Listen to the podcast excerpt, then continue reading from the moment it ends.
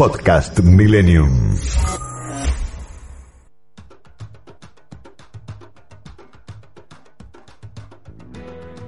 Bienvenidos a Sobremesa con Diego Schurman en FM Millennium.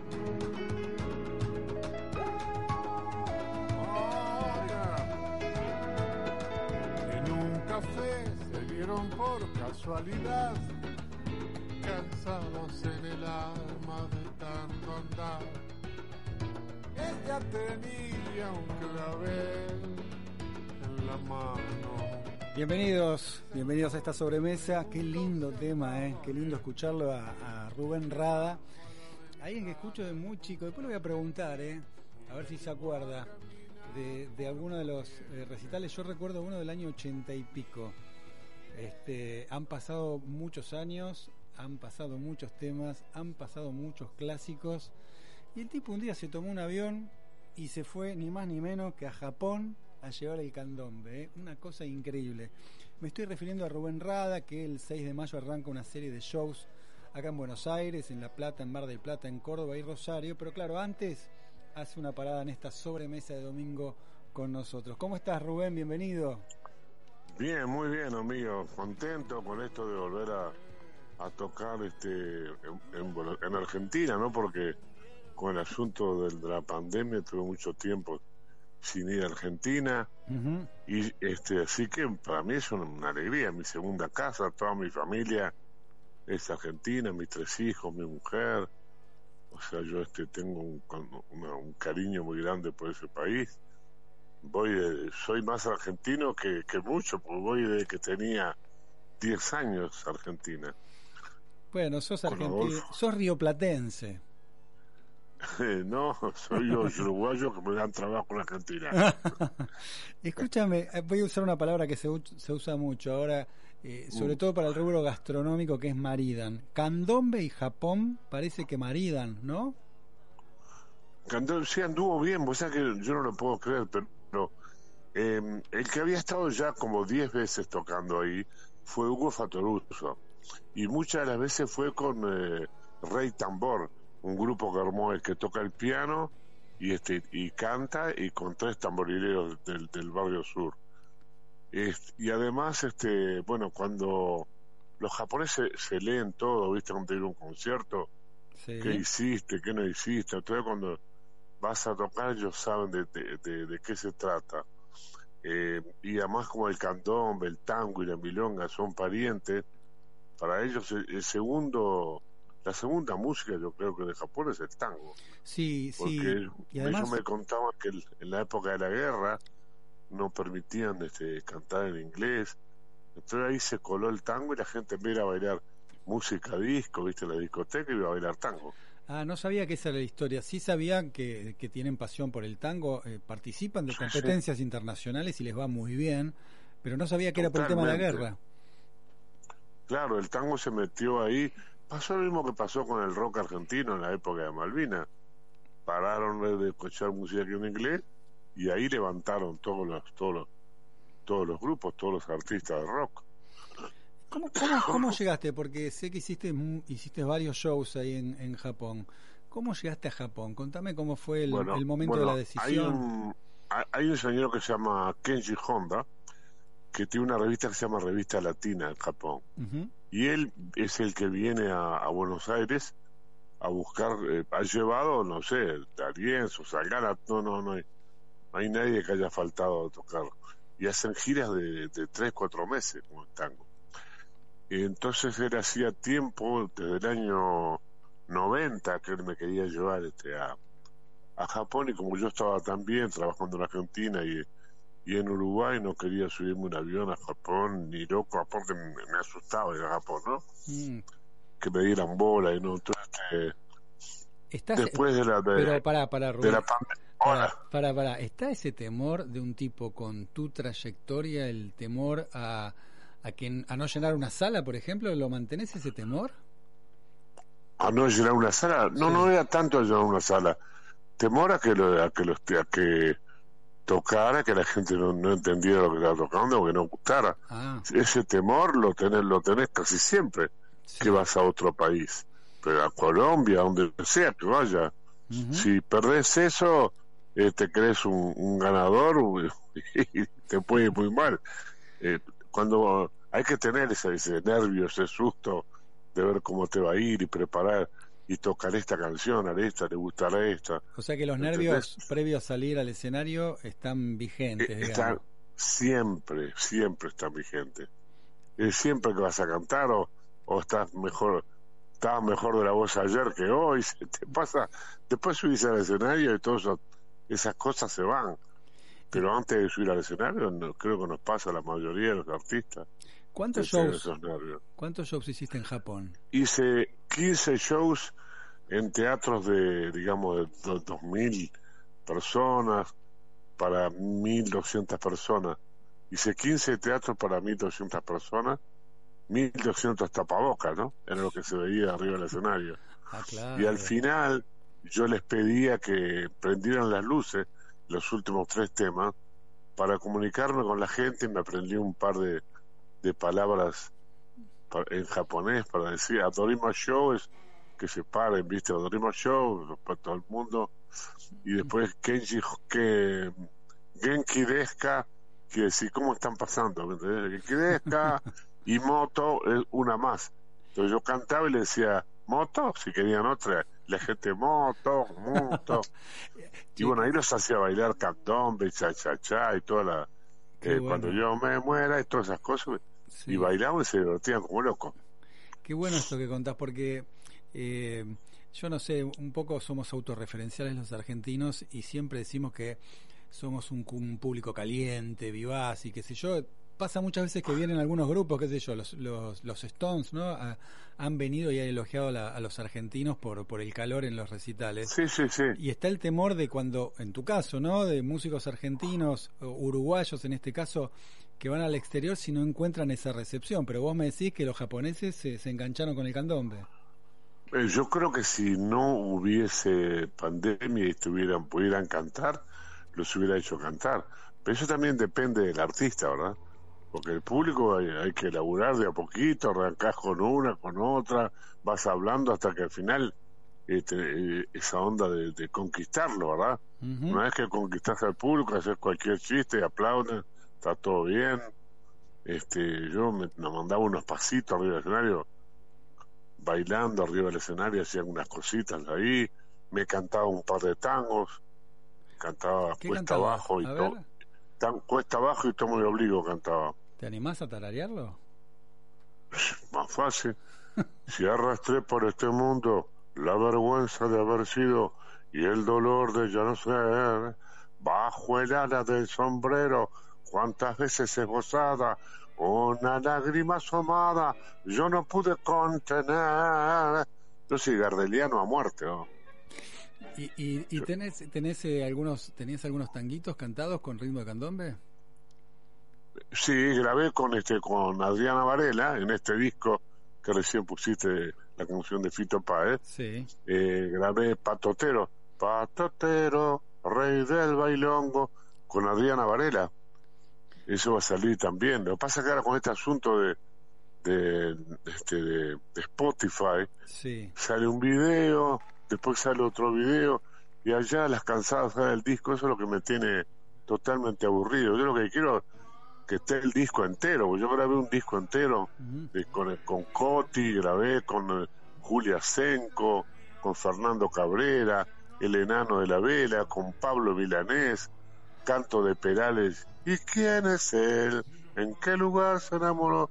Todos los temas en, ritmo de candombe. Ahora, ahora, escucha, a ver qué estás poniendo. Le, le pregunto al operador, ¿no? Pues justamente está poniendo un tanguito. ¿Qué es con Adriana Varela este? Dale, a ver, lo escuchamos un rato, Rubén.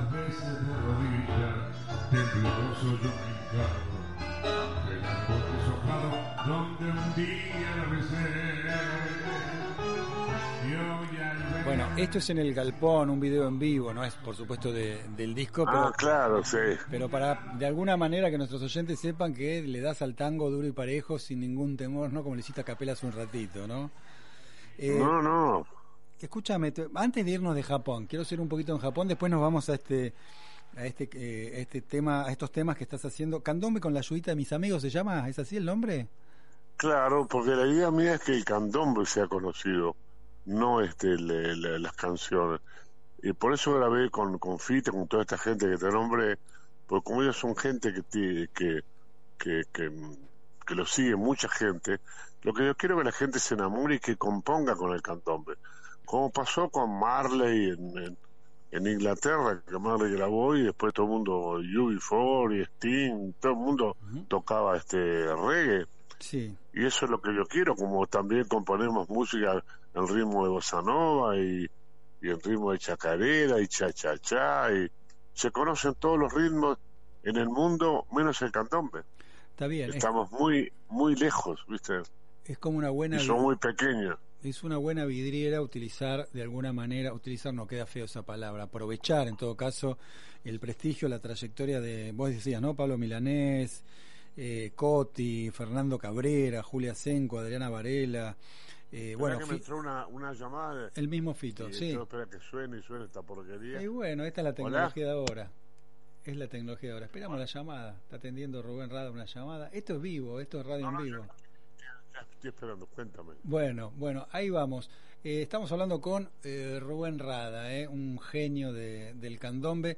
Yo decía, quería terminar de redondear lo de Japón porque me parece una experiencia increíble la llegada del candombe ahí. Creo que abrís las puertas al candombe o hay experiencias anteriores del candombe en Japón. La que hay es la de Hugo Fatoruso, este, con el grupo ese que te dije, Rey, Rey, Rey, Rey Tambor. Y después con Tomohiro, que es un percusionista, hubo ido varias veces a tocar en, lugares de allá de Japón y por lo general siempre tocan candombe. Lo, mejor de todo fue que en un momento de, la gira apareció Tomohiro y le dimos el tambor chico, ese que hace paracat, paracat, paracat. Le dimos un tambor chico y tocó con nosotros tres, cuatro temas en el show y fue, estaba totalmente emocionado, pues un japonés que que ama el candombe por, por Hugo Fatoruso y porque Hugo le habló de mí, le habló de Jaime, le habló de, de Cabrera, de todos los que hacemos, los, los que hemos hecho candombe, ¿no? Y este y fue buenísimo eso. ¿Y cómo te fue y también un, un cantante japonés que tiene una canción Shima, Shima Shima Uta, es una canción que, de la época de la guerra que mm, creo que Caseros la cantó una vez sí, sí, Sí, sí, sí, bueno, y nosotros, el tipo la aprendió en español y la cantamos en español con él, bueno, el teatro se venía abajo. Esos fueron los dos conciertos que hicimos en Tokio. Ahora, eh, Rubén, eso me estás contando arriba del escenario. ¿Cómo te fue abajo del escenario? ¿Cómo, cómo te fue en Japón? ¿Cómo te sentiste? bueno, son, muy estrictos, ¿no? Y sobre todo en medio de la pandemia. No, pero aparte para nosotros fue muy duro, porque nosotros estábamos llegamos fuimos los últimos que entramos a Japón después después nosotros no entró más nadie porque antes de eso fueron las este, las olimpiadas entonces en las olimpiadas hubo mucha gente que se enfermó y, entonces cuando llegamos nosotros tuvimos tres días cada músico encerrado en un cuarto y después durante los los días restantes para cumplir los 14 este tocábamos ensayábamos y volvíamos al hotel siempre en la, en, la misma cúpula, todos juntos. Nosotros y cinco personas más que nos acompañaban a todos lados, sonidistas, ¿viste? Eh, iluminación, todo, ese tipo de cosas, ¿no? Y un stage manager que andaba con nosotros a todos lados. Después de eso, eh, yo me, me enfermé de, del viaje, me enfermé de la cintura y no, este, y no pude conocer Japón, conozco Japón, desde los aviones, del tren bala, desde la ventana del hotel. Los músicos sí recorrieron todo, pero igual yo estuve con, con, japoneses, con gente, estuve, mm, hice programas de radio, un japonés que habla en español, vi eh, una ciudad increíble como Tokio, y lo que pude observar es que hay poco campo, este, este es una ciudad muy muchos edificios, muchos cementos, muy urbanizado, muchas fábricas, muchas fábricas, pero una organización tremenda. Los teatros, a lo que era una, llegábamos nosotros y teníamos que agacharse y saludar a todo el mundo y todo el mundo te saluda todo el tiempo y si precisas algo aparece de cualquier manera hasta un piano de cola o si vos precisás aparece lo van a buscar a otro teatro como sea pero eh, eh, trabajan de una manera maravillosa. Muy profesional. Y lo lamentable es que al no hablar inglés, eh, no puedes decirle nada. Vas a comer, por ejemplo, un restaurante y tenés que señalar con el dedo el dibujito que querés comer. Carne, milanesa, lo que sea. Porque ni siquiera los mozos te hablan en inglés. Claro, no, Ellos tratan de conservar su, su idioma. y su cultura, este, y, y, tenés que... A veces te encontrás con alguno que hasta habla portugués, ¿viste? Pero... Porque en, Brasil hay mucho mucho japonés, ¿viste? En San Pablo te diría que cerca de, no la mitad, pero una, hay una tercera parte de gente de San Pablo que es japonesa. Eh, me alegro, ¿no? De que hayas tenido esta experiencia en, Japón, aunque no hayas recorrido, no hayas podido recorrer un poco Japón, pero la experiencia, al menos desde lo profesional, que es realmente eh, interesante. Pero te voy a preguntar ahora, Rubén, eh, de Lujuma. Contame qué es Lujuma. Lujuma Band es un, un disco que hice yo, este, ya se llama más de 10 años creo, que hice con mis hijos y lo mastericé donde Michael Jackson masterizó Thriller. Por, intermedio de un amigo argentino, el gordo Pablo, que vive allá y, y, y, otro otro este eh, Gustavo Borner que tiene el estudio más importante de Estados Unidos que es el ganador de, de premios de películas y todo ¿viste? Y bueno me, llevaron ahí ahí pude masterizar ese disco pero ese disco no nunca salió porque mis hijos empezaron a trabajar, Matías con Elia Curiaki, Julieta con su carrera, Lucila haciendo acá este teatro y cantando, por Lucila le gusta también conducir programas de televisión, ¿eh? entonces hicieron ellos su carrera, bueno, y el disco quedó ahí, algún día saldrá, porque es un disco que yo hice para ellos. Bueno, claro, son las iniciales, ¿no? Lucila, Julieta y Matías. Eh, Lujuma no es una palabra japonesa, pero lo hice a propósito. Introducir... Lu, por Lucila, Lujuma van, Lucila por Lucila, Julieta, Matías. Exacto. Pero eh, lo hice a propósito hablar de esto, ¿sabes por qué? Porque te quiero preguntar de la influencia de, de tus hijos en, en la música en la música de ahora. Somos de otra generación, se escucha mucho trap, este, estas batallas de gallo y demás. ¿Cómo te sienta la nueva música, la que se está escuchando entre jóvenes acá en Argentina, eh, en Uruguay? ¿Te cae bien? ¿La entendés? ¿No te gusta? ¿Te parece que integra? ¿Te parece que no tiene nada que ver con la cultura propia? No. Lo primero es que yo no, este, bueno, no. Eh, me, siempre me acerco a la juventud. De hecho, me llamó este el Peque, que es un, un artista uruguayo, que grabé Rango. Yo no soy blanco, pero soy pero soy santo y que tuvo como 15 millones de visitas. Este, me, me, llamó él y dije, mira, yo no sé hacer esto. Me dice, no te preocupes, yo te paso los piques. Le digo, mira, yo hace años que lo más rápido de canto es este, ayer te vi. No, ahí este que te da un aire tremendo. Es como, es como si te estuvieras locución, ¿viste? Un locutor puede decir, me parece que tal cosa tan y habla y habla todo con un mismo aire porque estudian eso, Y esto del trap y el reggae, lo que yo admiro de ellos es la memoria que tienen para decir la cantidad de palabras que dicen con swing y con rapidez. Es verdad. Es, es, tremendo. Entonces, eso lo admiro muchísimo y lo respeto muchísimo. Después, ¿qué pasa con la música? Bueno, la música es una maquinita que gira y este y ellos cantan. Este no hay este variedad armónica ni nada de eso. Lo que importa es lo, lo, lo que dicen y cómo lo dicen con swing. Eso es lo que aprendí de, escuchar el trap y el rap no bueno, qué lindo estar hablando con, con Rubén Rada, qué lindo escuchar la música de, de Rada. Podemos escuchar un poquito de música de Rada eh, y seguimos hablando eh, con él. ¿eh? Hace frío, estoy lejos de casa. Hace tiempo que estoy sentado sobre esta piedra. Yo me pregunto, ¿para qué sirven las guerras? En un cohete en el pantalón. Vos estás tan fría como la nieve a mi alrededor. Vos estás tan blanca que ya no sé qué hacer.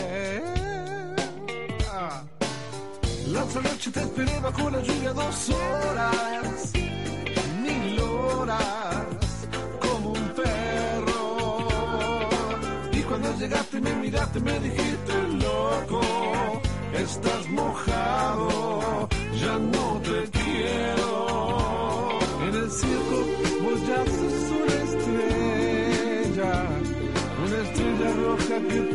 se lo imagina.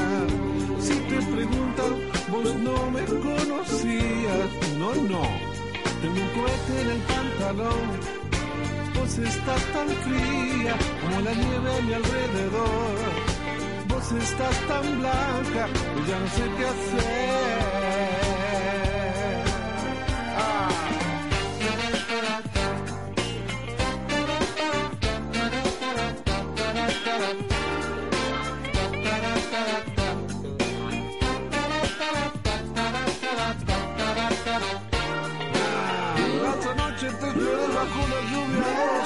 Y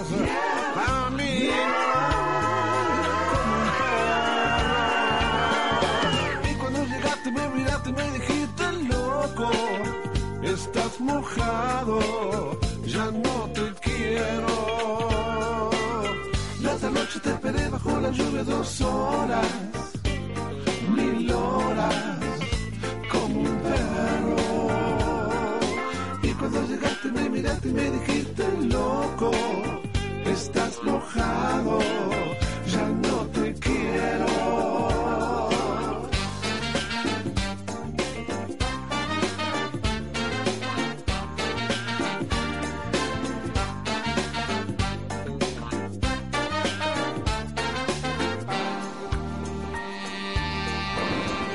Ah, no, Lucy, dos horas a my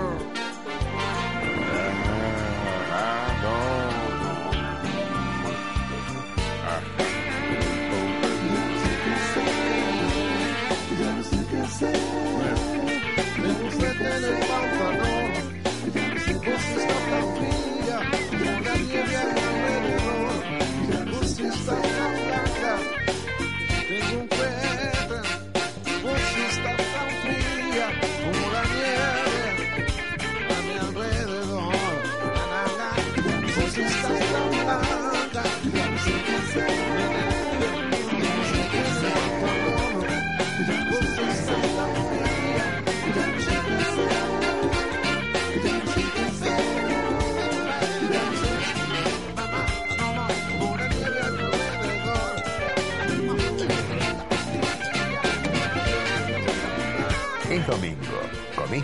y estás relajado. ¿Qué mejor que sobremesa? Con Diego Schurman en FM Millennium. Tiempo de publicidad en Millennium. Café Cabrales, desde 1941, dedicados al café. Cabrales significa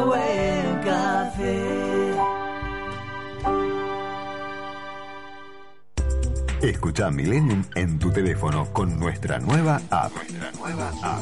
Podés escribirnos en vivo y estar más conectado, con todos los programas de tu radio. De tu radio. Ahora Millennium te acompaña. A todas partes. Asociación Argentina de Técnicos en Laboratorio. Asociate y forma parte de la red de técnicos más importante del país. Participa de los talleres y seminarios exclusivos. Contactanos a través de nuestro WhatsApp 11 5562 4337. ¡Wow! Sinovita, el alimento para mascotas de valor super premium a precio de un alimento común. Sinovita, desde hace 18 años directamente de fábrica a su casa. Sinovita se elabora todos los meses en la planta modelo de San Nicolás y por su ágil sistema de distribución directa es más fresco. 4717-0324 www.sinovita.com.ar Mandanos un WhatsApp al 11 44 79 0258. Fin de espacio publicitario. Dejarse vencer por el pesimismo es apagar la luz de la esperanza. La luz de la esperanza.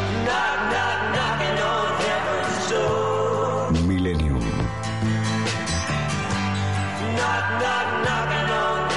Coleccionistas de música y palabras. Este espacio es auspiciado por... En IPF desarrollamos el nuevo Auro, un lubricante premium con tecnología en evolución constante. Hay uno específico para tu auto, porque aunque no puedas cuidar todo, podés cuidar lo más importante, el motor. Nuevo el Auro. Probalo en tu próximo cambio de aceite.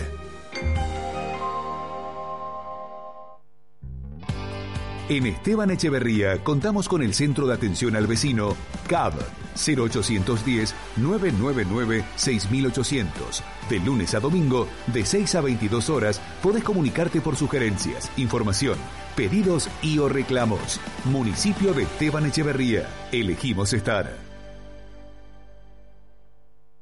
Los domingos de 15 a 16, sobremesa en FM Millennium.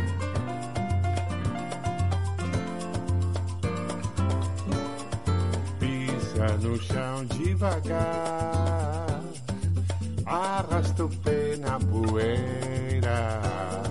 A nobleza popular tá viva lá na quadra da mangueira. Vem que você vai gostar. É verde rosa bandeira, eu plantei minha flor, que é da cor brasileira.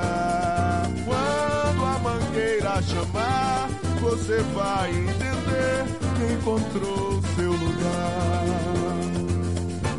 O som do tambor libera no ar a força que tem de encantar.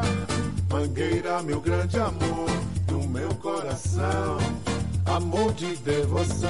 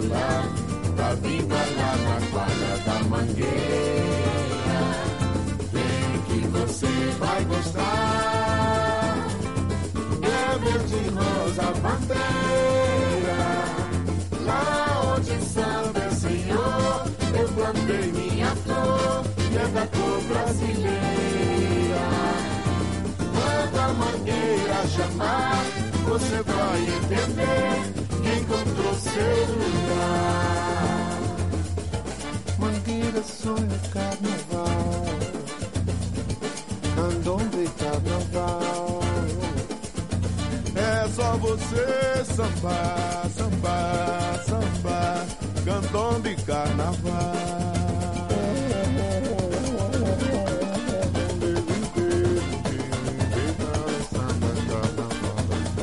maestro Rubem Rada. Carlinho Brown, você gostou da mistura? Mistura candombe com samba. Mistura candombe com samba.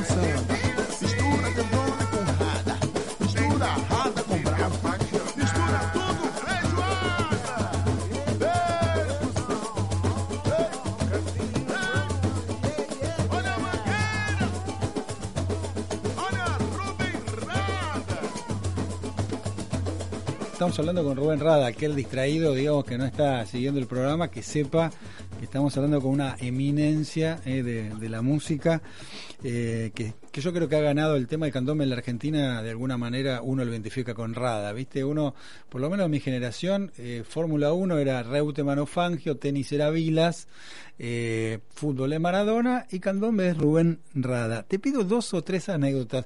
Te escuché hace poco decir con algún colega el tema de que habías perdido un Grammy en, en taxi, ¿no? La estatuilla y demás. ¿Cómo fue esa historia? Bueno, yo gané el Grammy, creo que fue en el 2011, lo conocí. Eh, fui con toda mi familia, no todo fue menos Lucila, mi mujer, Julieta y Matías. Y bueno, cuando eh, nos dijeron que al día después del, de los Grammy, nos mandaban a todos los artistas una limusina que te llevaba al aeropuerto. Pasaban las limusinas, yo esperando ahí a las once y cuarto, tenía que estar a las doce y media en el en el aeropuerto y la limusina no aparecía, no aparecía, este, y bueno, perdíamos el, viaje, el avión, había que estar una hora antes, una hora y media antes, me pido dos taxis gigantes, Matías y Julieta iban atrás, pero habíamos comprado PlayStation y cantidad de cosas y unos equipos para el estudio de grabación que tengo acá. Y bueno, y yo con mi mujer adelante, cuando llegamos, eh, estamos en la ventanilla haciendo los trámites y mi mujer me dice, a ver, mostrame el Grammy que lo quiero ver porque yo ahí no lo había visto mucho el Grammy. Y digo, Matías, de mostrame el Grammy, mamá. yo, no lo tengo, papá. Julieta, ninguno. Lo habíamos dejado en el taxi, el Grammy. Y ahí, este, bueno. Eh, ¿Nunca lo recuperaste? No, eh, sí lo recuperé, pero no el mismo Grammy. Llamamos al hotel, este, a ver si había, eh, había llegado un taxi, preguntar si algún taxi te había quedado el Grammy en, en, el, en el auto, bueno, no nos contestó nadie, nos subimos al avión, llegamos a Montevideo y de Montevideo llamé para decir lo que me había pasado, los tipos no me podían creer, es la primera vez que me pasa que hay que pierde el Grammy, como me preguntamos si me lo quería el Grammy o no, este, y dije, sí, quería tener el Grammy, ¿de cuánto? Bueno, me hicieron un Grammy nuevo que me costó 500 dólares. No, tuviste que pagarlo. Sí, y, Sí, eh, si fue un castigo que me costó 500 dólares y cuando llegó a Montevideo tuve que pagar 150 dólares por el viaje, por de encomienda por traer el, Grammy. Así que mi, Grammy costó 650 dólares. Y, hay, y hay un taxista que tiene tu Grammy en algún lugar del mundo. Y hay un taxista que tiene sí. Después me llamaron a los 3, 4 meses que habían encontrado a la persona y una mujer que era, supongo que era de la policía me dijo si yo este quería que lo, lo, este, lo echaran al señor del trabajo o, o, que, fuera preso por, por haber hecho eso. Dije, ninguna de las dos cosas, esto fue un error mío que no tiene nada que ver. Por supuesto que el tipo podía dar de vuelta el Grammy antes, ¿no? Pero traté de salvarlo porque fue un error mío. Iba a mandar al tipo en cana, un trabajador. Un boludo que se quedó con el, con el Grammy al pedo, ¿viste? Sí, porque aparte, ¿qué iba a hacer con ese Grammy? ¿Que, iba, lo, iba a mostrar como un trofeo que te lo roba vos? Porque en definitiva... Sí, claro. Viste, no era un Grammy de... Bueno, termino con otra anécdota que habías contado creo que hace bastante tiempo, una anécdota del encuentro con Bob Marley. ¿Qué pasó ahí? Sí, no, en, en, el año 75, cuando fui a grabar con Opa, fuimos a tocar al teatro Paramount de, de Washington y ahí estaba Bob James que cantaba That's the time I feel I make love to you. Gran tema que pasaba mucho en la radio. Ayrton Moreira, un percusionista brasilero que tocó con Mal Davis, con todo el mundo, ¿no? Este, y Marley. Entonces con Ayrton fuimos a la, al camarín a ver a, a, saludar a Marley. Y bueno, para entrar al cuarto de Marley había que cortar con un cuchillo el humo que había adentro, increíble, estaban todos los muchachos adentro, no había COVID, no había nada, y este y Marley me mira a los ojos y me ofrece un, no sé, era como, viste los, los palitos chinos para, para comer, así, un, churro de esos así largo. Un churro extra large. Y bueno, sí, este, un gracioso, le digo yo, porque te empecé a reír después y le y bueno le, di dos dos pitaditas de eso y nunca supe nunca más vi a Marley nunca más vi a Boy nunca más vi a Irto Moreira no vi a nadie toqué el show sin saber dónde estaba parado. fue algo tremendo. Ese fue mi, mi momento con Marley.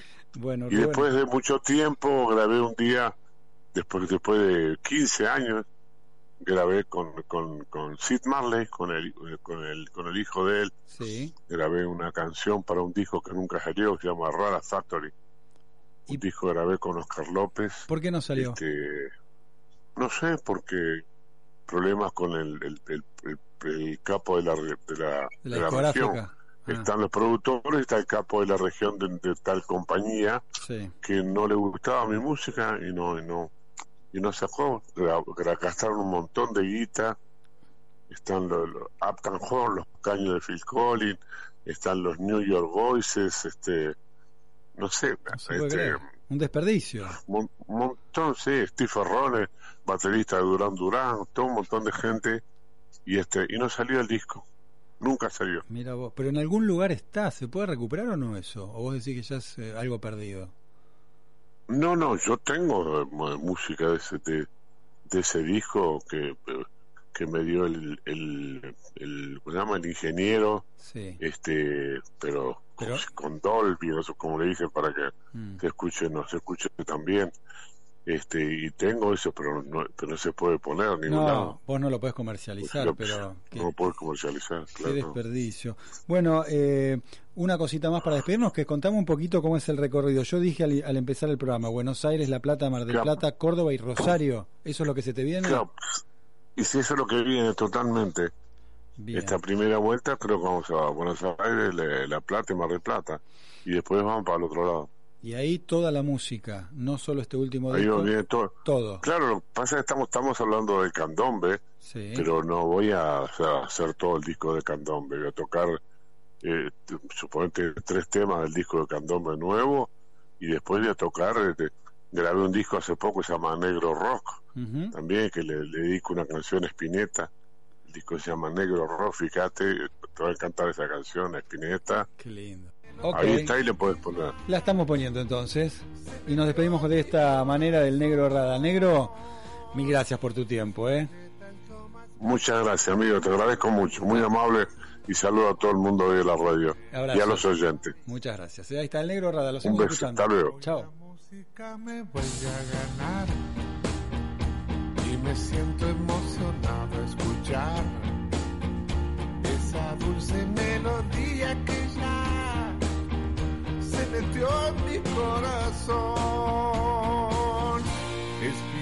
Lo más grande que hay, sí, y lo amamos mucho en el Uruguay Vamos arriba, vos.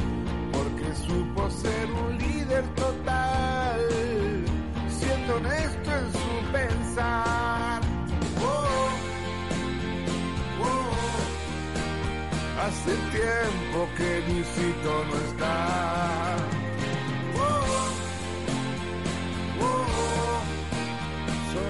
Aquellos que no saben volar.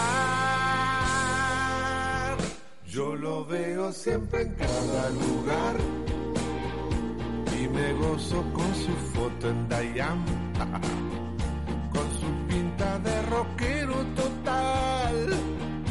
Oh, qué imagen tan genial. Solo quiero homenajearte nomás, lo más grande, papá. Nos hiciste emocionar y pensar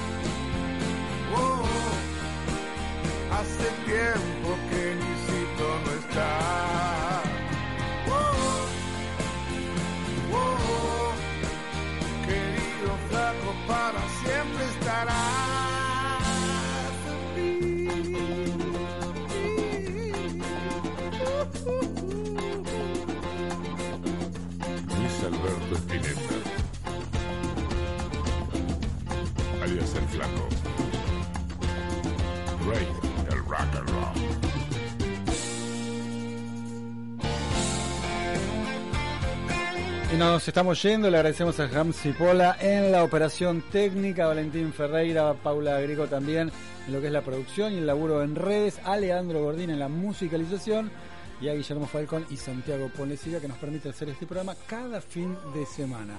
Nos reencontramos el próximo domingo aquí para compartir otra sobremesa de domingo. Chau.